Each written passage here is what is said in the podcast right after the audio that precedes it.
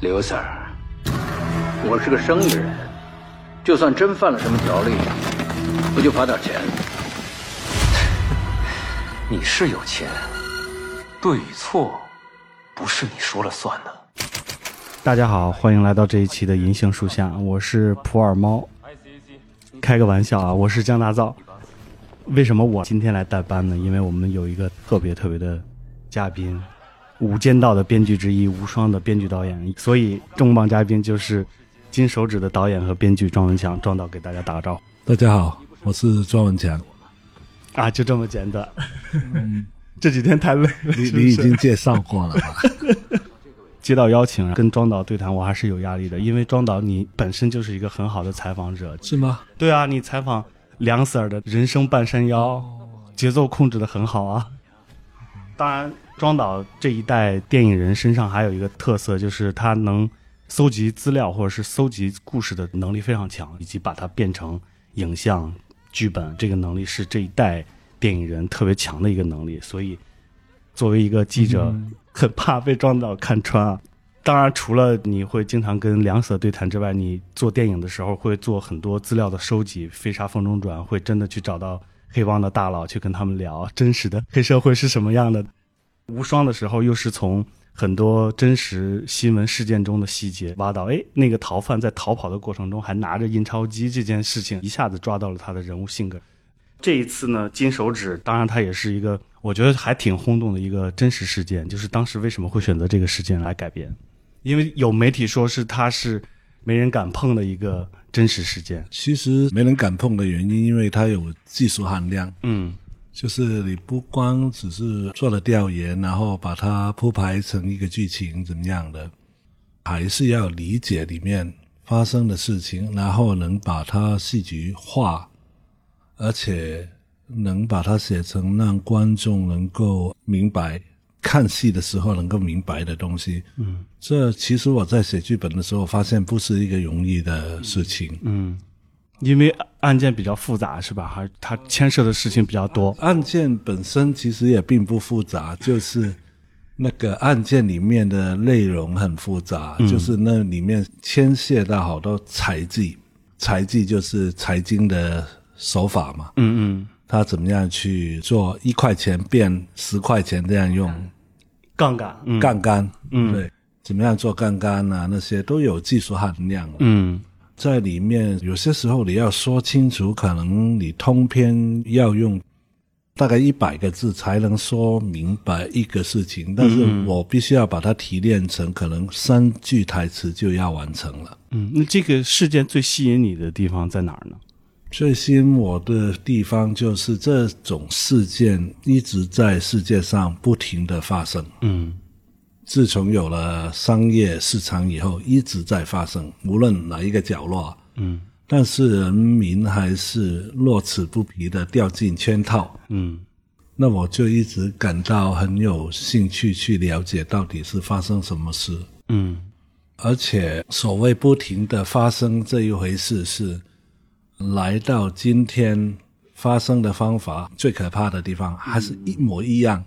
那我很想去表达里面我看到的东西，所以才写这个故事了。嗯，大概准备了多久？剧本阶段写这个剧本，写不久啊，写大概一个半月吧。然后、哦，这么快？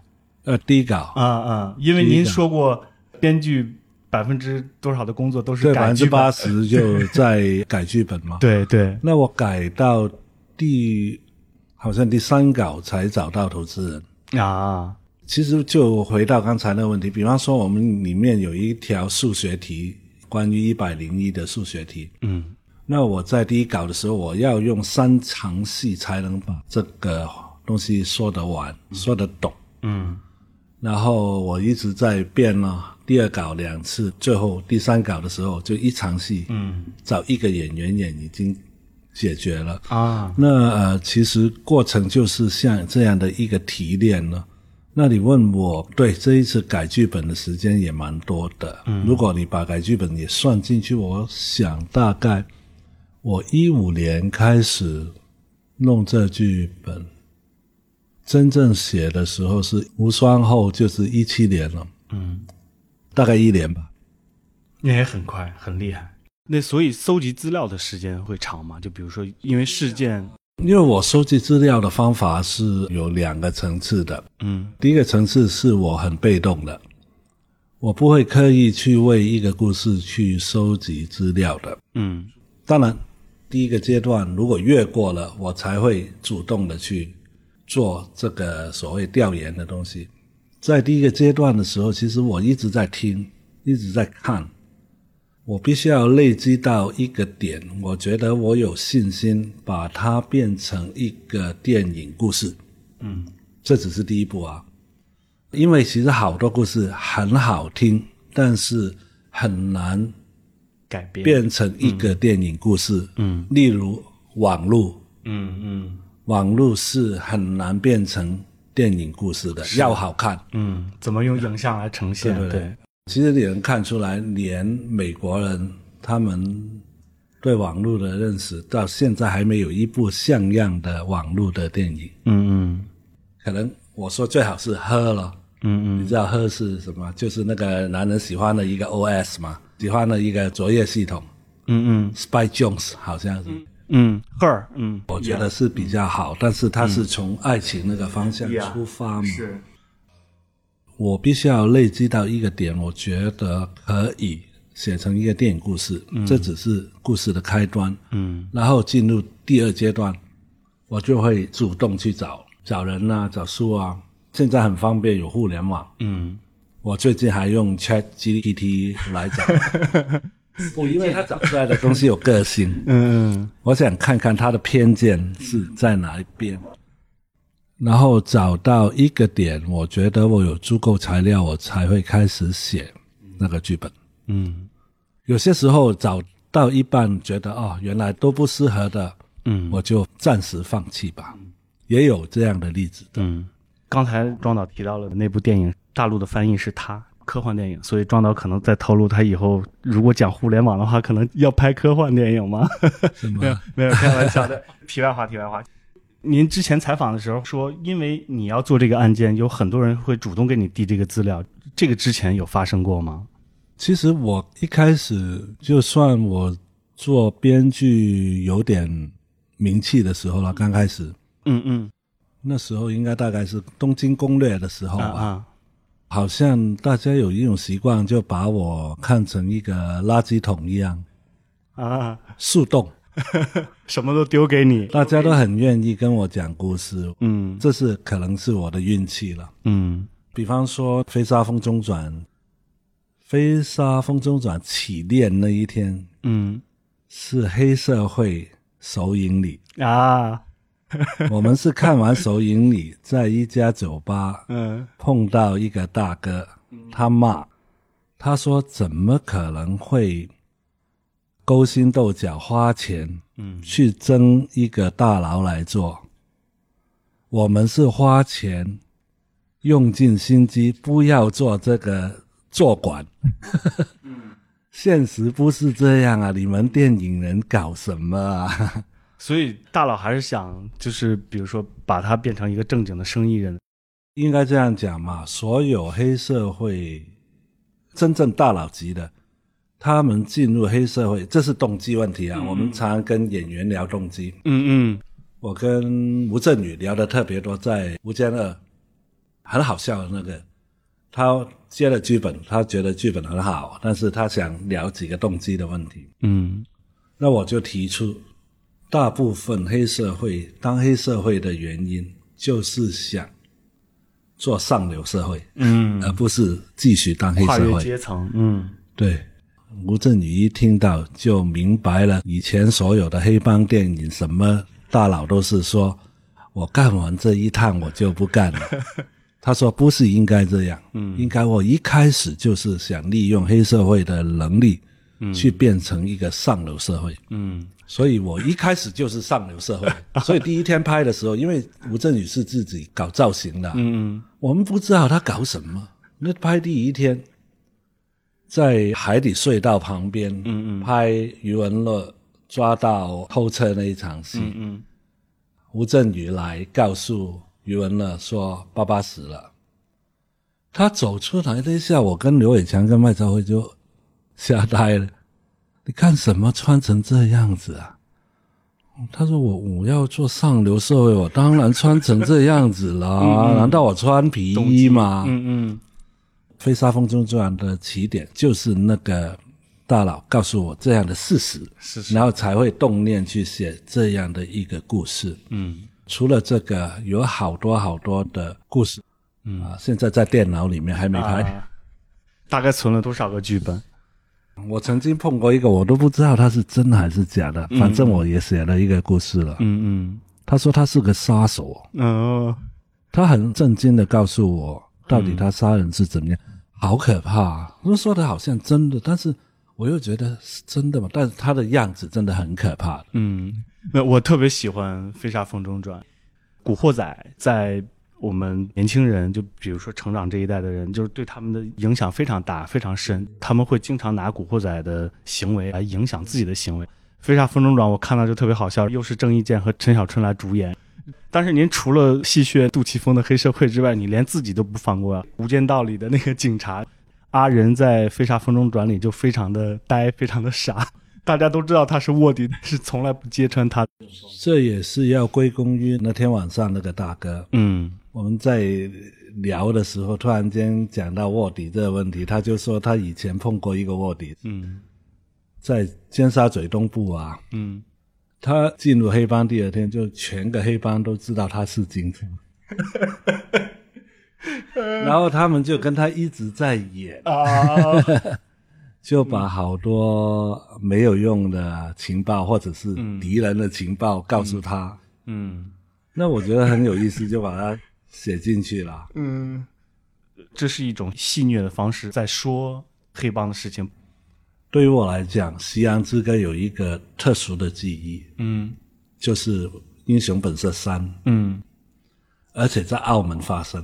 嗯。那时候我跟我以前的女朋友在澳门，因为她丢了护照，嗯嗯。我们被逼在澳门过了一个晚上，就看了《西洋之歌》啊，那对我来讲有一个很不一样的感觉，我就把它是。写进故事里面。对，就是您把您个人的体验放在电影里。对对对对，但那时候呃，因为疫情的关系了，后来就改成了好像什么《骄阳岁月》啊，啊，后来我都没跟进了，所以没有主动戏谑的那种想法，嗯，我们回到金手指，金手指的那个名字有改过吗？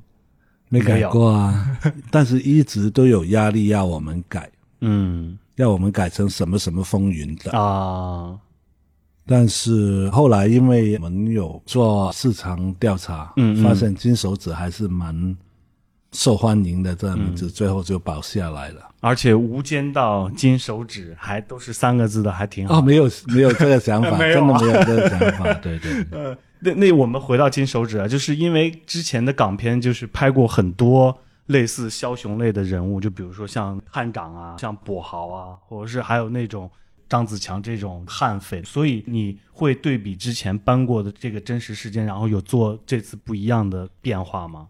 以前的做法是找到一个人物的原型，然后尽量的去找戏剧性，嗯嗯然后把戏剧性再放大。嗯嗯嗯，就夸张。所谓癫狂嘛，哎呀，港片需要什么癫狂的东西？嗯那是那个年代的做法。我是希望用一个比较理性的做法。嗯基本上以前的做法就是拿到那个原型，就把它变成武侠片。那我的做法，我希望还是走回一种比较理性的人物传记片嗯的感觉。嗯我就不想说做一些不择手段的戏剧性的处理，嗯所以才会用到现在这样的一个讲故事的方法了。嗯嗯，就是您可以跟大家尝试简短的，然后描述您是用通过什么样讲故事的方法来呈现。当然，大家去看电影能感受到，我们当时看的虽然还是内部版，还有黑屏的，就是虽然观感很不舒服，但是我是觉得它是那种暗涌流动的那种。这个戏我写了第一稿的剧本出来，就发现那个风格很冷硬，嗯嗯那时候我想象的主演还没有梁朝伟，嗯主演的方法也是那种阴郁啊、冷硬的。但是后来我发现里面的剧情里面有太多技术含量的剧情了，嗯有好多好现实、好真实的东西在里面。嗯我就在想，这样去讲一个故事会不会太闷？嗯嗯那时候就有一个概念，就是我发现原来在资本市场里面的人都是在演戏，会不会我们这个戏的处理方法，我们就是一个舞台的设计，然后我就开始建租陈议员的办公室，嗯。把它建成一个舞台，因为呃我在调研的过程，那些金融界的老大，他们常常说，你知道我们在卖什么吗？我们不是卖股票，我们是在卖希望，人家来买的是一个希望，嗯所以他们在演那一台戏，就是要演给大家看，嗯。你也有可能跟我一样啊，嗯嗯。人家就会掏钱出来买。有了这个想法之后，就开始了把剧本改成现在那么戏剧性的东西了，嗯，呃舞台感的，对对，舞台感。会有这种感觉。就比如说审讯，就是把程一言身边的人抓起来审讯的那个东西，我看起来就不太真实。就是他可以离得那么近，然后像一个一个房间，然后来对，看穿他那个房间，对对对，也是特意。他们有五个房间嘛，对呀我拍了一个像火车一样的镜头，就透视每一个房间。那后来都没用，因为觉得已经太过分了。还有一个就是陈一言开公司那个过程，其实没现在那么简单。啊，那时候其实是一个从一家公司跳到另外一家公司，然后还会变大变小，嗯，很魔幻写实主义的。对，很魔幻。那时候我一开始是想买一首歌，是 Pet Shop Boys 的 Rent。嗯 You gotta bring, I gotta ball. 嗯嗯 Let's make lots of money. 嗯，这这次的配乐我觉得也很有意思啊，因为庄导是很喜欢就是听各种音乐，然后搜集唱片的人，对，对然后我比较嗨的点是那个就是有 hip hop 吧？呃，hiphop 是一部分，还有那个 You Can't Take My Eye Off You、哦，Can't 那首 My Eyes Off 对对对对对对那个我觉得都很有意思，都很有时代感。这也是牵涉到我们在这次拍摄里面有一个特殊的处理，就是我们群众演员的场面。嗯嗯我本来是找了两位排舞老师来帮我排两场跳舞，很简单。但是后来在处理的时候，这也是讲到刚才讲的啊、呃舞台感，就想到舞台感以后，我就想，嗯，会不会让他们来帮我处理我的群众演员啦？嗯，然后他们就用排舞的方式去处理群众演员。嗯那很简单，就是教他们一些基本的，比方说啊，那个我们在现场常会给 cake，你录过音乐你就知道什么叫 cake，然后有 cake 的时候你就举起左手，举起右手，不同的人分开一堆堆，让所有群众演员运动起来有一种舞蹈的感觉。嗯嗯。这一次特别的处理有这一点，嗯嗯，所以这个整个片子的节奏也很有意思。对，因为舞台嘛，舞台就是大家去看舞台剧的时候，嗯大部分时候都有音乐嘛，嗯，一样。音乐的介入是其实很戏剧性的嘛。然后这一次我一开始的时候，他们还是用了好多管弦乐。嗯嗯其实我在剪接的时候我说，就不能用多一点嘛？我我又用 reggae，又用 有用民族音乐、俄罗斯音乐，然后还找了两个很厉害的吉他手帮我弹了一段 heavy metal 重金属的 对，重的金 riff 属。heavy metal。各种各样，还找了一个蛮好的呃 hip hop 组合来，就地下的啦，当然来帮我 rap 了道歉那一段戏。所以《金手指》，我觉得这一部相对您之前的作品来讲，就都很满，就是奢华嘛、浮夸，就是你写剧本的时候就已经在这么想了嘛。啊，这是基本的，因为这也是我一些个人的经历吧。嗯嗯就我去过一些老板的办公室，嗯他不算很有名，但是还算是一个隐形富豪。嗯嗯他很有钱，没什么人知道。我去到他的办公室是大概四百平米吧。OK，只有他跟秘书。嗯 嗯然后我去过一家律师行，进去四层楼，在中环呢、都打通的，走楼梯的在里面四层楼。嗯。我第一次去是开一个会，三个人开一家房间就这么大，三个人小小的桌子，嗯嗯。在柜子上面有私人飞机的模型，应该他是买了私人飞机才有那个模型。嗯我也去过一些所谓的私人会所，嗯嗯你看不出它是一个私人会所，因为你一进去，它是一个公园，嗯，然后车子走进车道，一进一下去，哇，第一步走进去是一个好大好大的图书馆，嗯嗯。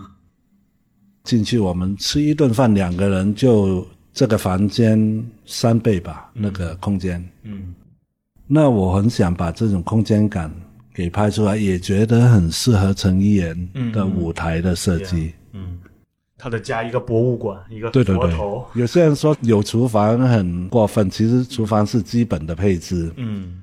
这昨天有一句话说了，我觉得挺合适的，就是贫穷限制了大家的呃想象。象。力，对你有想过你的房间里面有游泳池吗？我见过啊，睡房里面有游泳池，只有睡房你跳进去就可以游出去。嗯。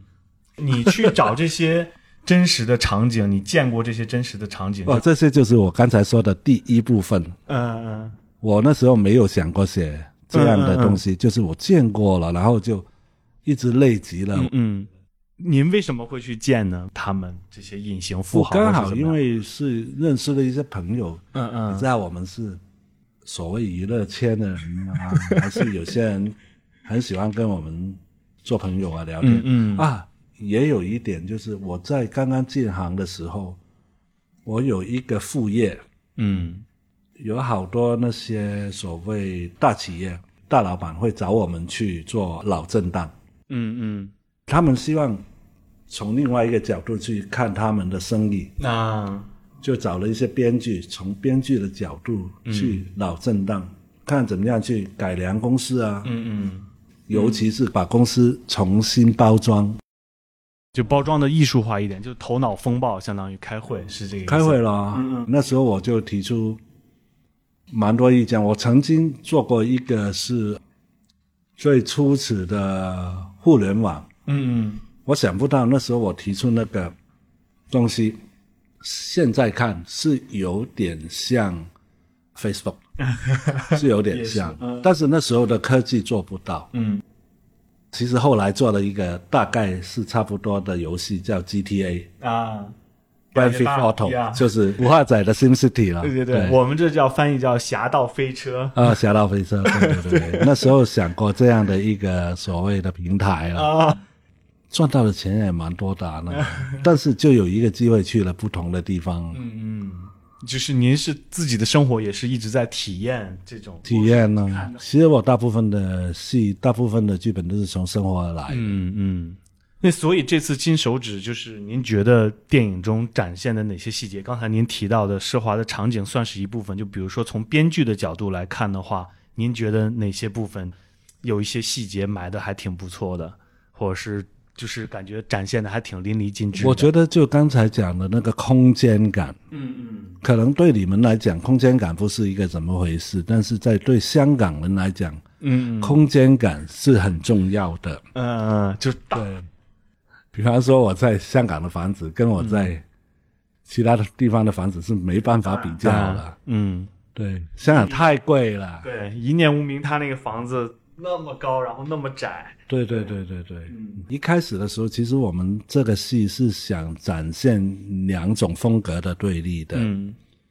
那两种风格是梁朝伟那一边嗯嗯，那一种奢华感。极，尽奢华。嗯，对，然后刘德华那边那种失落感。嗯嗯。OK，我在找的时候发现两边的共通点都是孤独感，嗯，所以本来一开始拍的时候，我们是拍了好多大远景的，就是那个人那么小走在镜头里面，嗯。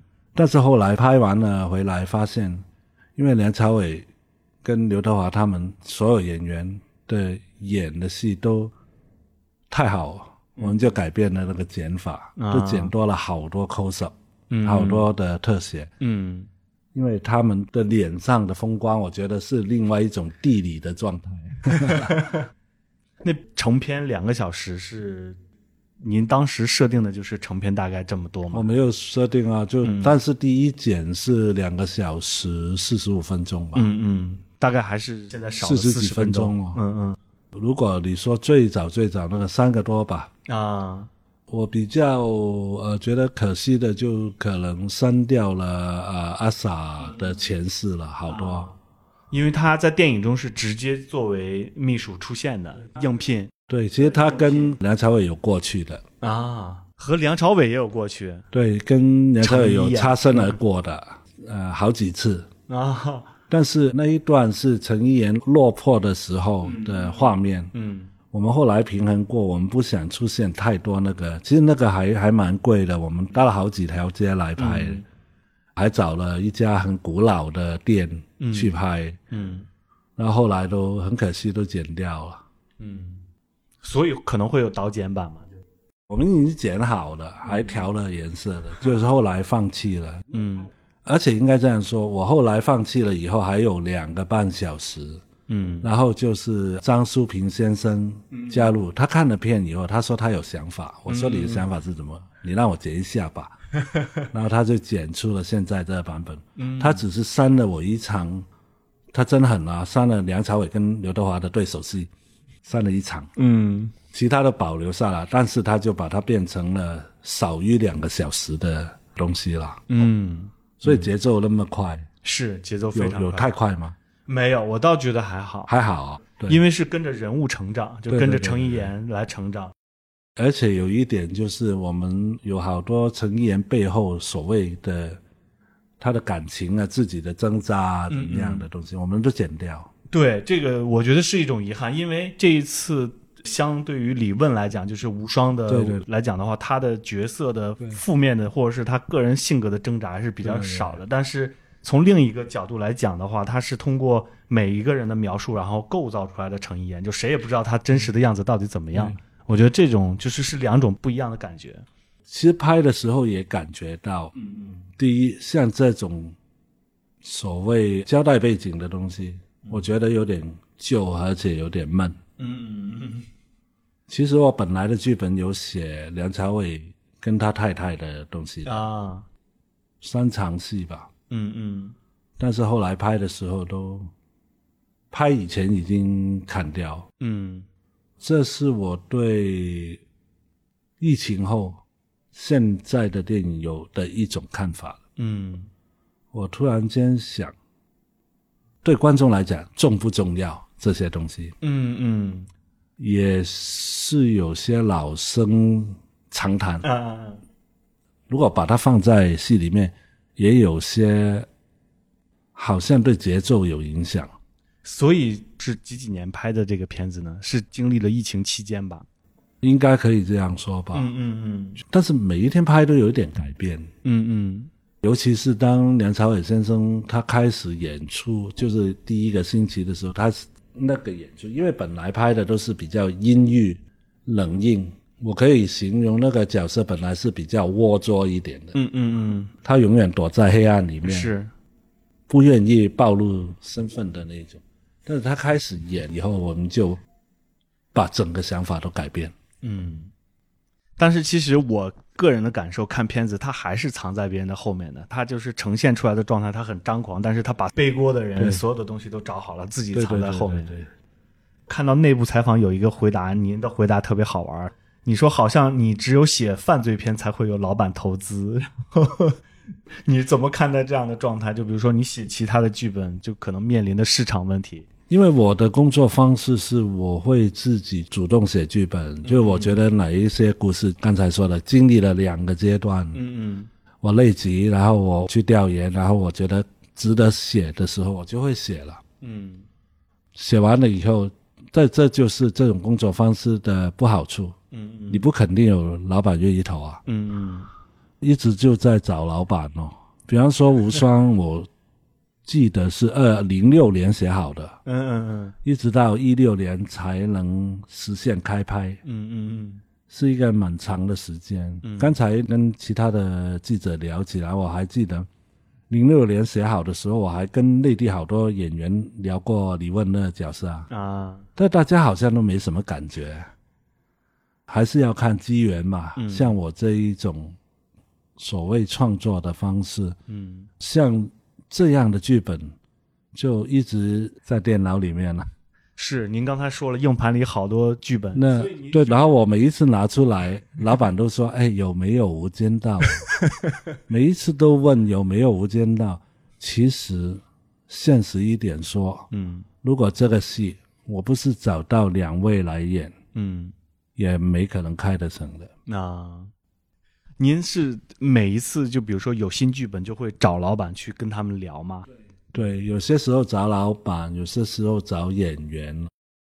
您作为导演，就是您可能也是相对被动吗？您会喜欢这种感觉，或者是您是一种什么感受？会觉得被动，或者是不开心？电影是一个很花钱的投资，嗯嗯哼，那你没钱是什么都动不了的，哪管你有很好很好的故事。嗯比方说我，嗯很遗憾的就是我写了一个杀手的故事，我觉得很好看。嗯嗯，您这提了好多年这个杀手的故事，好像。对对对，因为太久没有杀手的故事嘛是 是，其实这个戏里面我也有写一个杀手，就是后来光头那个杀手，我写其实也有拍的，嗯嗯但后来都剪掉。嗯因为其实杀手毕竟还是一个比较敏感的题材，嗯你不可能以杀手为主嘛。嗯嗯，那没所谓了，我写完过瘾了就算。这戏在我脑海中拍了一遍，嗯，那所以金手指这个剧本的时候，您就想着构建很奢华的场景嘛？就是从剧本的角度的时候，相当于也跨了一段时间的时代感的这种东西。时代感反而就没有那么刻意，因为我写的剧本的时候，我都在想是现代的。嗯嗯所谓现代的是那个核心是现代，但是当然它的背景是在以前嘛。嗯那所以一开始筹备的时候，我跟美术组、跟摄影组的呃指示，我就是说，我希望你们幻想一下，你用今天的科技回到八十年代怎么样拍？所以他们一开始所有的道具都是买新的旧物，就是在网络上很容易买到新的旧物。嗯还要感谢三 D 打印咯，就打了好多好多的新的电话出来。我希望所有的东西看起来都很光鲜。嗯嗯那时我对八十年代有一个蛮好的记忆的，八十年代的记忆就是黑暗跟光明了。黑暗就是那时候我走在街上，我感觉常常会碰到坏人。嗯就像大家幻想古惑仔那个世界，真实发生是在八十年代。嗯常常打架的街上。第二个感觉对八十年代就是光鲜了、所有东西都充满希望。嗯。那时候我听我的前辈说，他们加人工每一年都是一倍一倍的涨的，嗯穿的东西充满色彩，大家都用不同的颜色往心上堆。嗯。服装的方向是什么服装都行的。嗯。我很想去表现这个事情啊，实在整体是要让人觉得不只是奢华，是有希望啊，就是我有一天都能嗯，这样。所以我看电影的时候，我把自己带入的角色是那些股民，就是抢着要买的那些人，肯定是每个人都奢望自己改变自己的身份，改变自己的阶级，但是最后这些人全都是变成了飞沙风中转了。也可以这样说，但是梁朝伟在最后一场戏不是说吗？要不是你搞到我倾盆，我的股民现在都发财了。庄导，其实我们刚才聊了这么多，我的感觉就是从编剧角度以及从整个场景的金手指给大家的状态，可能都是挺不一样的。我是挺喜欢的，就是他没有过多的打斗戏或者是枪战戏，枪战戏都是戏谑的，回到了那种《无间道》或者是以前港片的那种纯文戏推动剧情发展的这种状态，所以我还是很喜欢的。不择手段嘛。然后呢，就提到我们的第二排，就是从《无间道》到《金手指》这二十多年的一个变化。提到庄导，总是绕不过《无间道》。去年在香港重映的时候，我们还做了一期节目，就重新重新在讲《无间道》的这个事情。庄导在做《无间道》的时候是编剧之一，第一部独立自己导演的电影是《飞沙风中转》，就得了金像奖的最佳新人导演，对吧？然后《无双》的时候就更别说了，十几项的奖项，最佳影片、导演、编剧。这次看到《金手指》的时候，我是觉得这可能是庄导的又一部代表作，因为我觉得相对《无双》。无双可能我觉得还是稍微有一点架空，但是金手指像刚才庄导说的魔幻现实这个题材，其实放在这个环境或者放在当下的环境，其实也是非常的有意思。嗯，您最近的一个采访中，您提到剧本准备拍摄后，分别发给了刘德华和梁朝伟两人，两个人同时电话给你说，他们是不是差不多同时，呃 对，然后说。差不多同时说是不是对方来演？梁朝伟还说，如果不是刘德华，我是不会拍的。那个他说笑而已。哦，说笑。这也是刘德华和梁朝伟事隔二十多年的一次再合作。就是我们做《无间道》二十年节目的时候搜集的资料说，哈，就是《无间道》当时如果请到刘德华和梁朝伟这样的卡司级别的话，需要一个成熟的导演才能敲到，然后所以刘伟强牵线做成了这个项目。到了金手指，撞到您独挑大梁，你觉得这个过程、这个变化有不一样吗？也不是什么变化，自然我长大了嘛，长大了，对我长大了，我也老了。不，因因为一直有跟两位保持着沟通，当然当然是很好的朋友对，对有联络啊。其实这样，如果有合适的，我就会找嘛。嗯然后刚好这个故事是这样，我才会找他们两位嘛。嗯嗯，您做导演和做编剧肯定最大的不一样就是，编剧您也说过百分之二的工作，可能百分之九十多的工作都是导演在现场来做，就是这个会影响您创作的这个变化吗？你说影响的地方在就比如说编剧的时候就会带着导演思维，然后来写剧本。也不会刻意去这样啊、嗯嗯可能因为大家把那个分工看得实在好像大家老死不相往来。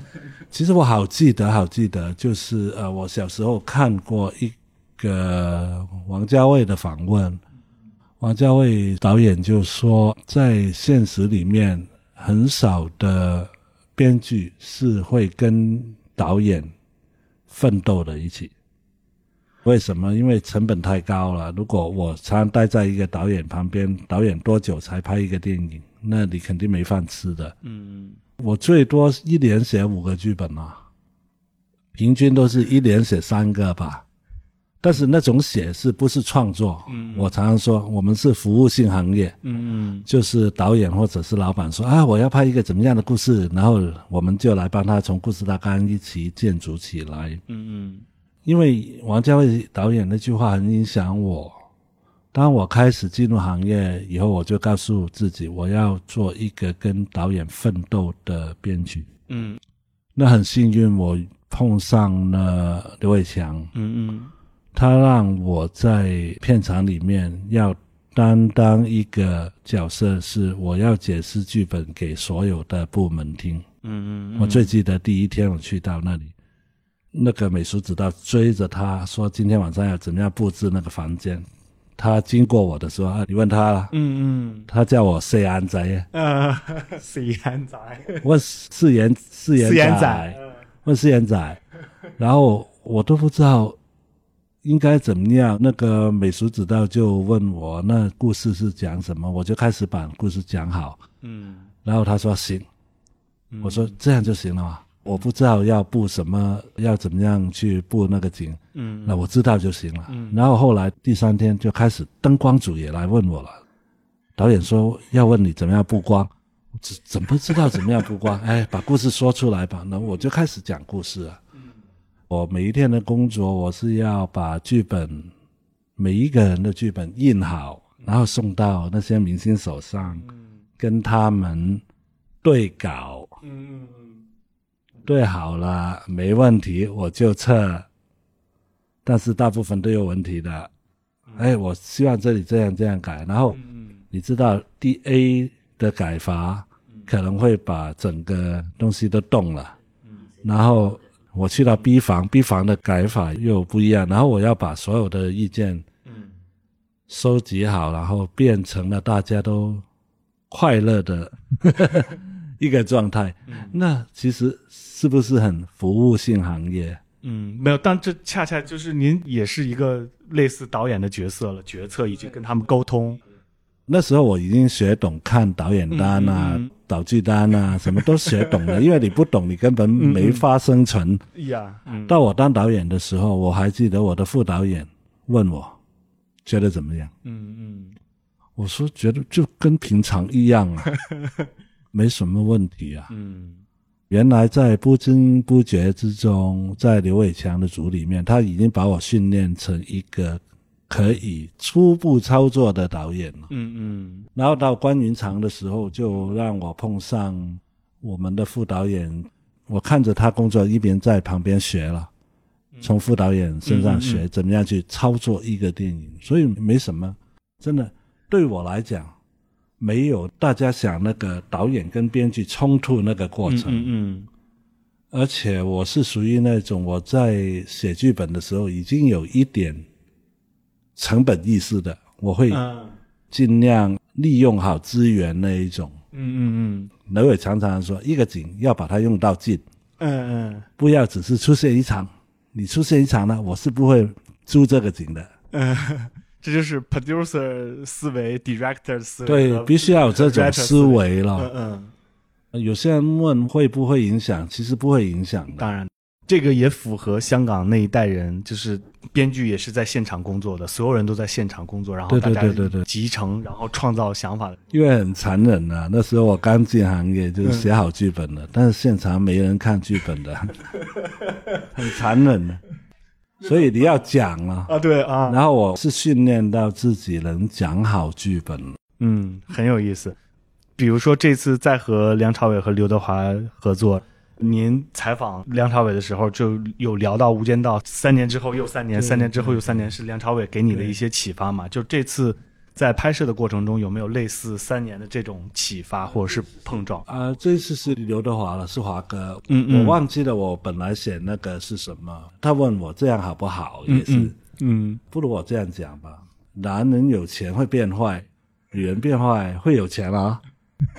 我说这真的很好啊，就感谢他了。嗯嗯我本来写了好多东西的，其实他有点压迫阿 sa，希望他讲出真话的嘛。啊，这次《金手指》要上映的时候，很多就之前《无间道》的粉丝都会比较关注嘛，在网上会有期待，想请庄导来回应一下。有一个人说，不知道这次刘德华有没有机会做好人？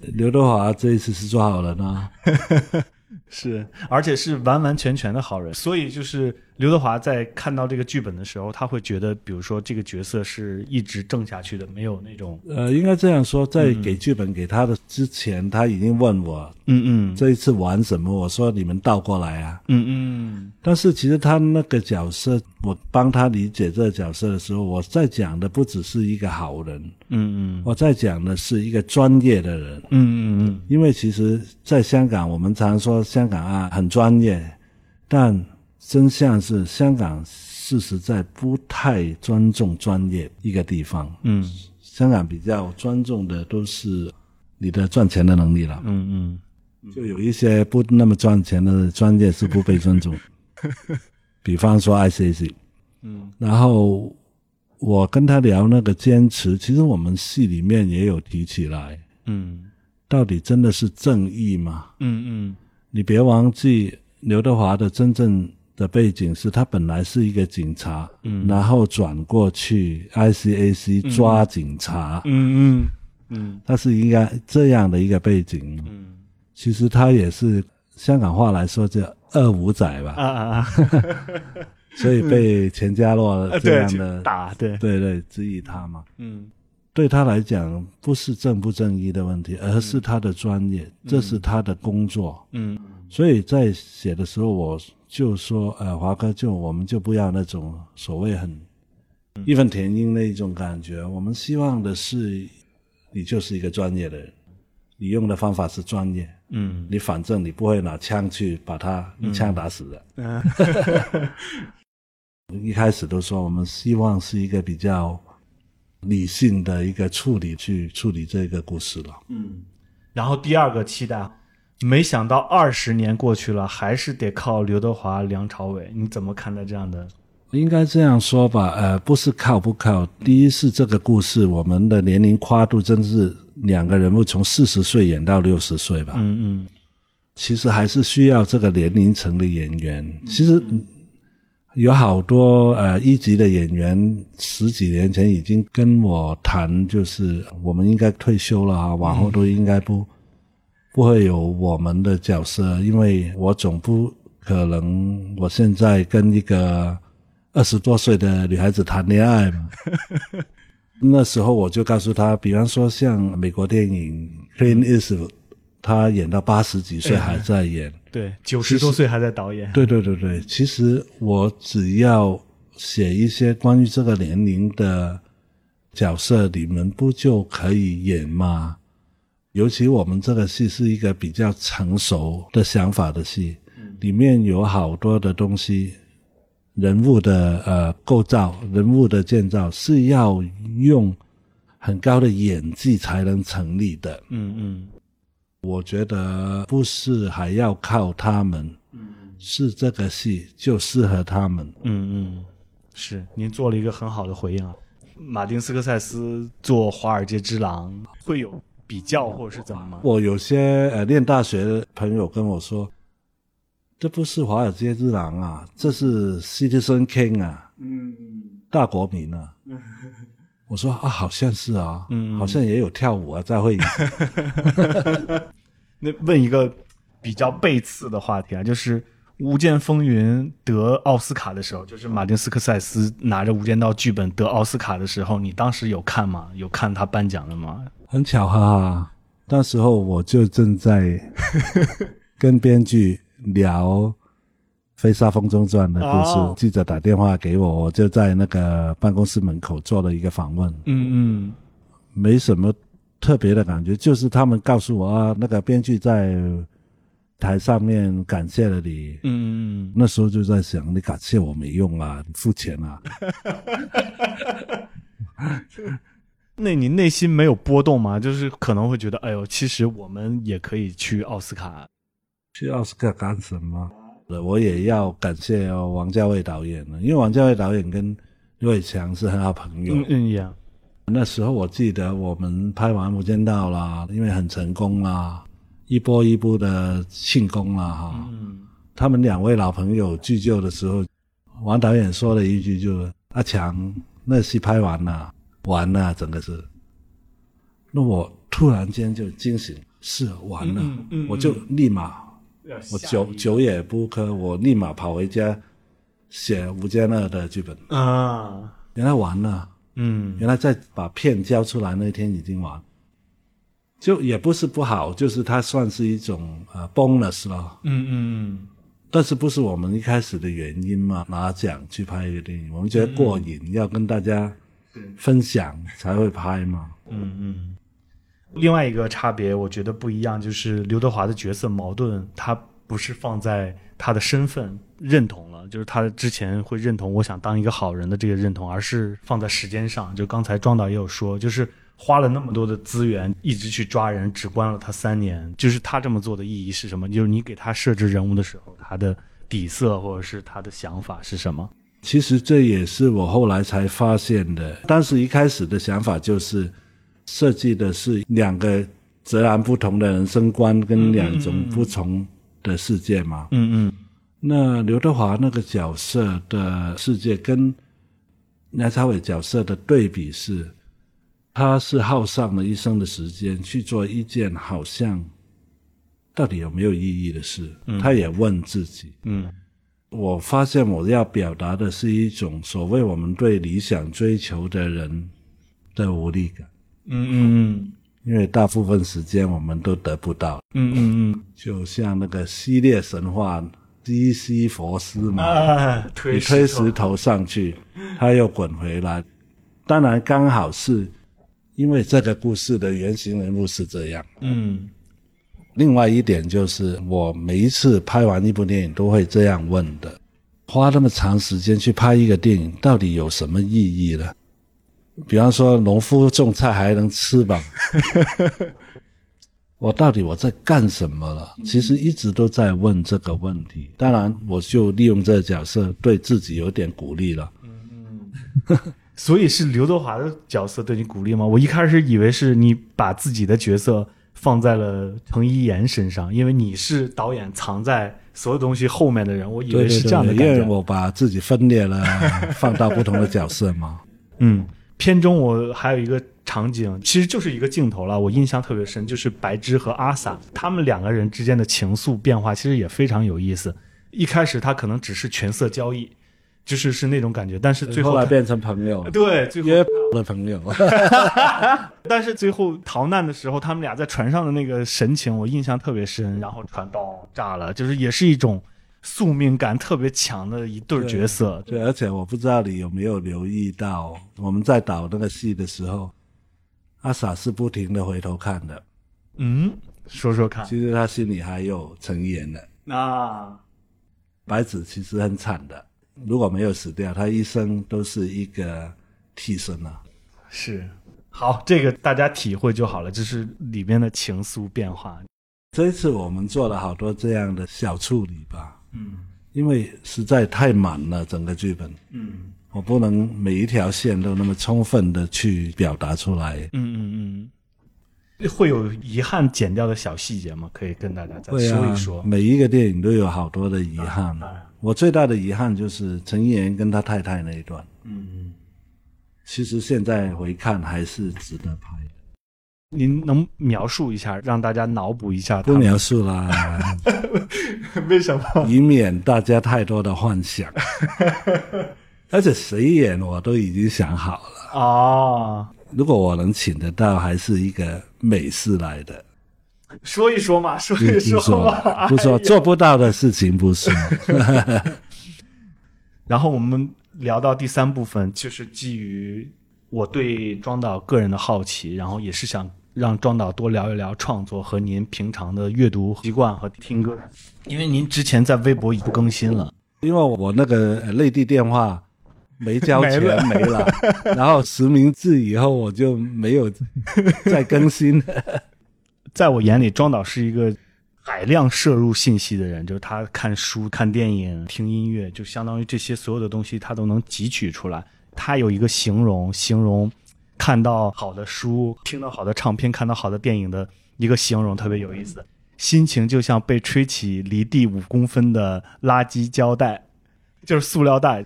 突然就想到了那个啊，，American Beauty 呀、就是美国丽人，他形容美就是一个塑料袋在空中飘。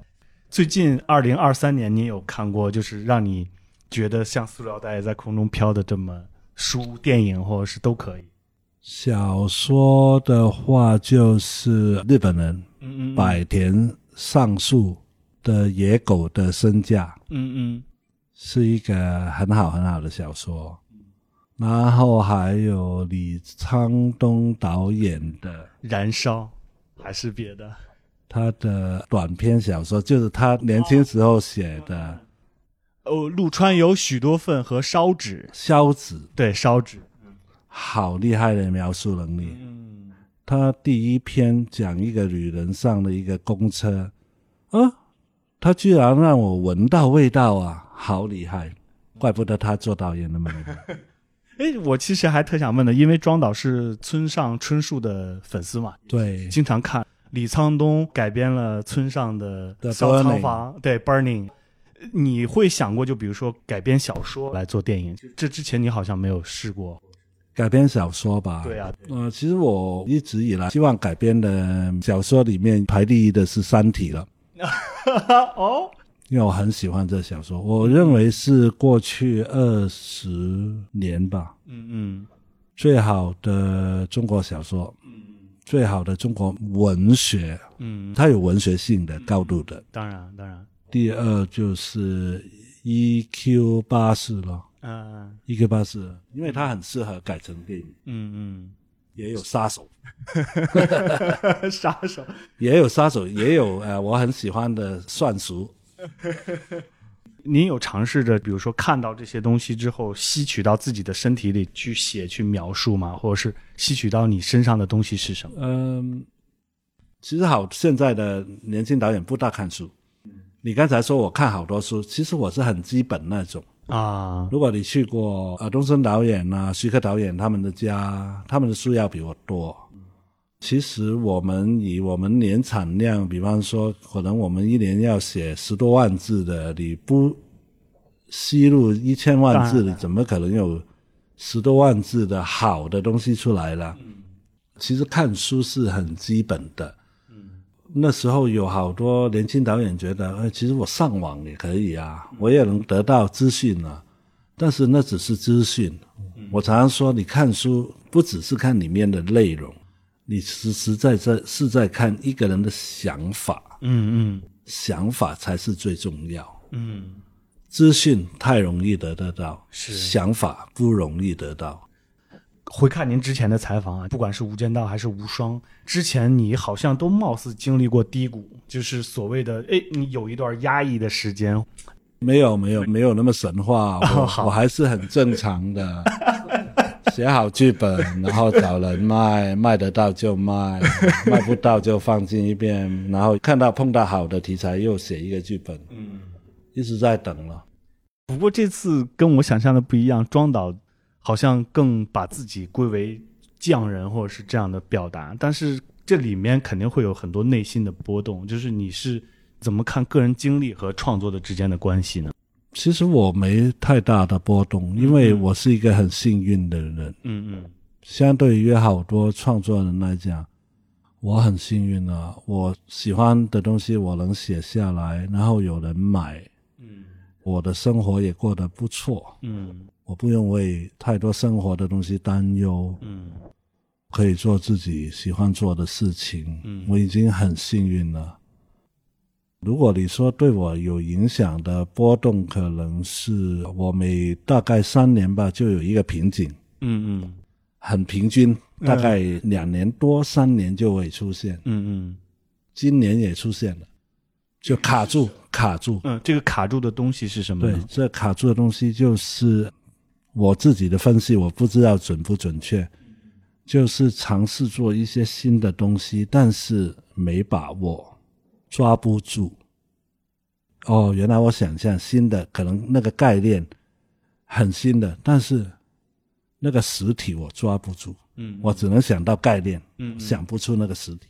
嗯这样的环境就需要更多的时间去沉淀啊，怎么样？嗯那你问我痛不痛苦，也会痛苦的。但是我还是要说一句，我很幸运，我干了这个行业。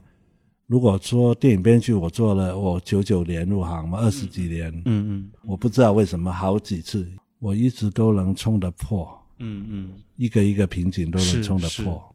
变化一步一步的，而且嗯对对从编剧到我比导演，很多人幸运，真的。而且痛苦是创作上的痛苦，我觉得这是创作者幸福的事情。对啊，而且卖得出才贵。所以这次对金手指会有期望吗？就是它的票房啊什么市场我每一次的期望都是一样，就是回本。因为这个行业是这样的，你回了本以后，往后就是纯利了，嗯嗯就先搞好回本了。嗯，以及没有欠别人东西了，就不会有那么多压力了，是对不是？对对对，金手指是投资最大的嘛，在你的职业生涯。可以这样说吧，嗯嗯可以这样说吧。嗯，那就是比无双投资还要大。也不是我想，两个原因。第一，现在拍电影很贵，嗯嗯太贵了。我最近了解，就是在香港拍一个本土的爱情片，最便宜都要八百万了，那而且没有卡斯的哈。嗯嗯先要说明，没有卡斯的都要八百万。嗯在拍的时候还刚好是疫情，嗯嗯我们要做保护啊，怎么样的东西也花了不少的钱。然后最重要的是，实在现在大部分的所谓成本，嗯，其实都在发行那边。是我们觉得它应该好像就快要像好莱坞一样，嗯嗯，好莱坞是差不多一对一吧？对，一比一的对对宣发成本和对，制作成本。一块钱的制作费，一块钱的宣发嘛。对对，回到刚才的《三体》，我觉得突然有一个想补充的，但是现在已经有两个版本了，Netflix 有出了一个对对对对版本，你会羡慕曾国强去导演？有啊，我很很想去，因为我念书的时候我很喜欢物理学的嘛，嗯嗯而且我真的觉得嗯里面的想法，我是懂得怎样把它呈现成画面。嗯嗯我其中一个国语是不是说绝活啊？啊啊，我很懂得把很复杂、很深奥的东西变得简单，嗯而融在剧情里面。我是很会做这个事情，所以我很愿意去做的。你举个例子呢？就比如说《三体》里复杂的事情，你把它简单化，或比如说我们想一个设定一个场景，最低成本的方式，我们没有特效公司，然后您我我我，而且我的版本《三体》是不需要特效的，真的，对啊不需要太多，应该说不需要太多。嗯嗯除了最后那个所谓的从八维度去到一维度，嗯那个可能要有一点点，但是我想的都是很简约那一种，嗯啊，而且那个所谓月球烂队，我也有一个想法，那个水滴我也有一个想法，期待庄导把这个《三体》拍出来呀、版权等着版权我 过了吧最喜欢就是面壁者的关系啦。啊。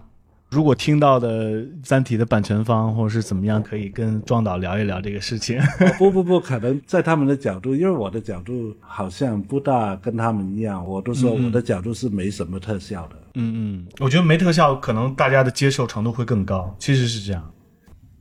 您之前提过很喜欢的作品，就是中文的翻译啊，叫《巨蟒与圣杯》，Monty Python，就是你很喜欢他的正剧的方式来戏谑的做，就怎么形容那个东西，它又不是无厘头，但是它又非常有意思，就是而且它里边的那个细节我都特别喜欢，它的字幕设计我觉得都是超过很多现在电影的。就是你做了一段正剧之后，又想会做喜剧，我不用啊，我常常都出现在我的戏里面啊。啊会有会有这种幽默，其实我每一次拍的时候，我的拍档啊，或者是我的剧组里面的人都会问导演：“你真的要做这个事情？”啊，我好记得有一次，就是窃听山他们一帮兄弟喝了酒，然后开始唱歌那一场，我写在剧本里面。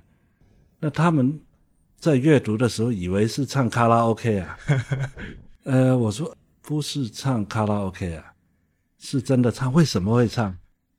品呢？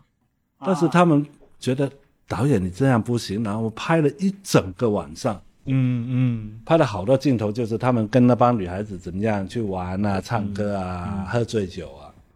拍完了以后，我就说可以拍一下我想拍那个版本吗？两个镜头，谢谢大家。然后就拍了两个镜头，然后剪的时候，我当然只剪了两个镜头。对啊，这次很明显的也是庄导很会用镜头讲幽默，就是程一言、梁朝伟说：“哎呀，你们不会绑我吧？”然后下一个镜头电梯一开，这是很直接的。会用手扣吗？不会啊，但是用贴链。对对对，这几年我觉得是有一些特别的，就比如说从去年的那个《毒舌律师》，就《毒舌大壮》，然后到翁子光的，就是您跟翁子光那一批人，《风再起时》、清洗剧版的《范西攻心》都获得挺不错的成绩，就包括在香港本土。有的是从专业导演持续做，也有从编剧到导演。我是感觉又有一批人站出来在做本土题材的电影，就是你是怎么看待这个变化？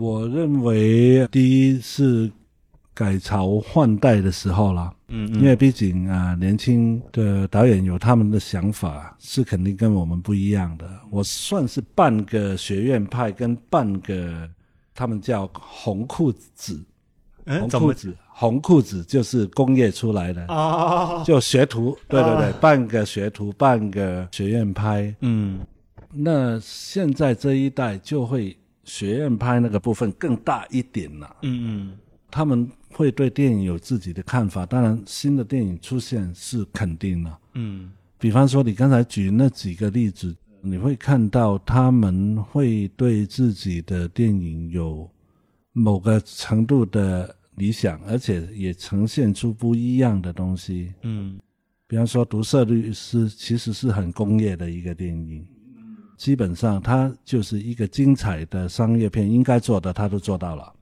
而且做得很好。OK，但是有一个共通点，我个人认为的，也是我希望能以后都是这样下去。共通点就是现在的市场重视的是故事，终于重视故事了。天哪！现在你问我，就是新的人来就要讲好故事，拍好故事，没有其他，真的，可能有点比较让投资人担忧的就是，其实你故事好，你并不一定需要很大的卡司啊。嗯嗯所以去年《消失的他》成功，嗯嗯我是很开心的，因为我觉得电影应该是这样。嗯嗯 我觉得往后，尤其是经过三年的疫情，嗯嗯。大家经历过一个很密集的电影教育，嗯。就是躲在家里看平台，嗯，是是，有什么故事大家没看过啊？嗯嗯。所以现在你要赢的话，你的故事肯定必须要超越观众的想象。如果观众一进戏院就知道啊，你应该大概是这样，你应该大概是这样，嗯嗯不会有人喜欢看的。而且另外一个启示就是，去年、今年吧，最卖座的电影是《Oppenheimer》跟《芭比》。嗯，Oppenheimer 是传呃人物传记片，对，它超越了人物传记片的记录一倍。嗯然后芭比它本身本质也是一个独立电影，嗯就是有点另类吧。嗯为什么会收到这样的票房嗯？嗯其实是一个很好很好的改变，让投资人更愿意去啊，尤其是 MI 的失败。我不是说那个电影不好看，很好看，动作片的天花板啊，观众就是不卖账，到底发生了什么事了？嗯，我想问，哎，所以您是真的会一直在思考电影和观众的关系，所以您接下来会有哪些就新的尝试吗？这肯定会思考的一部分，但是嗯我是在创作的时候我是不会想的，就是平常在想，你干电影行业里当然会想这些问题啦。最后一个遗憾吧，《窃听风云三》的时候，庄导说很遗憾没有跟江一书合作。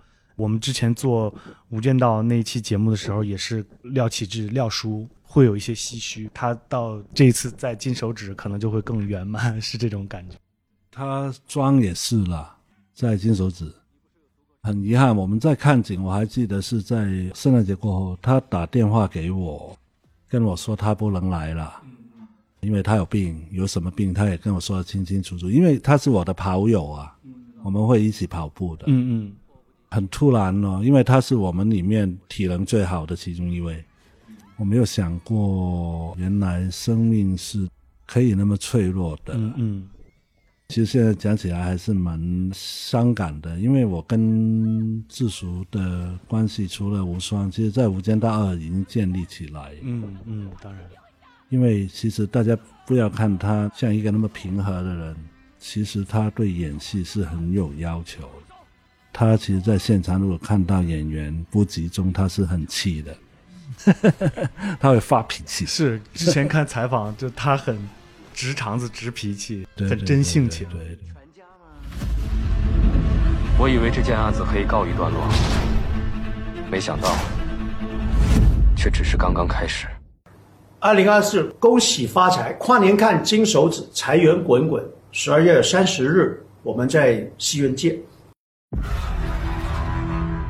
刘 Sir，我是个生意人，就算真犯了什么条例，不就罚点庄导最后再给大家推荐几部您看的书。职业生涯来讲的话，如果是电影书的话，有一本是 Sick Fail，不知道中文怎么样译，它叫 《实用编剧技巧实用编剧技》，巧真的好实用。嗯嗯如果要当编剧的，必须要看，而且它很有系统哦。嗯嗯然后就是塔可夫斯基的《雕刻时光》。嗯啊我们常说电影诗意嘛，不是你拍那镜头很慢就有诗意的。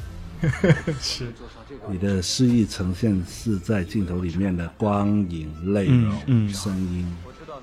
他讲的很好，他提出的雕刻时光的概念，实在是很准确的。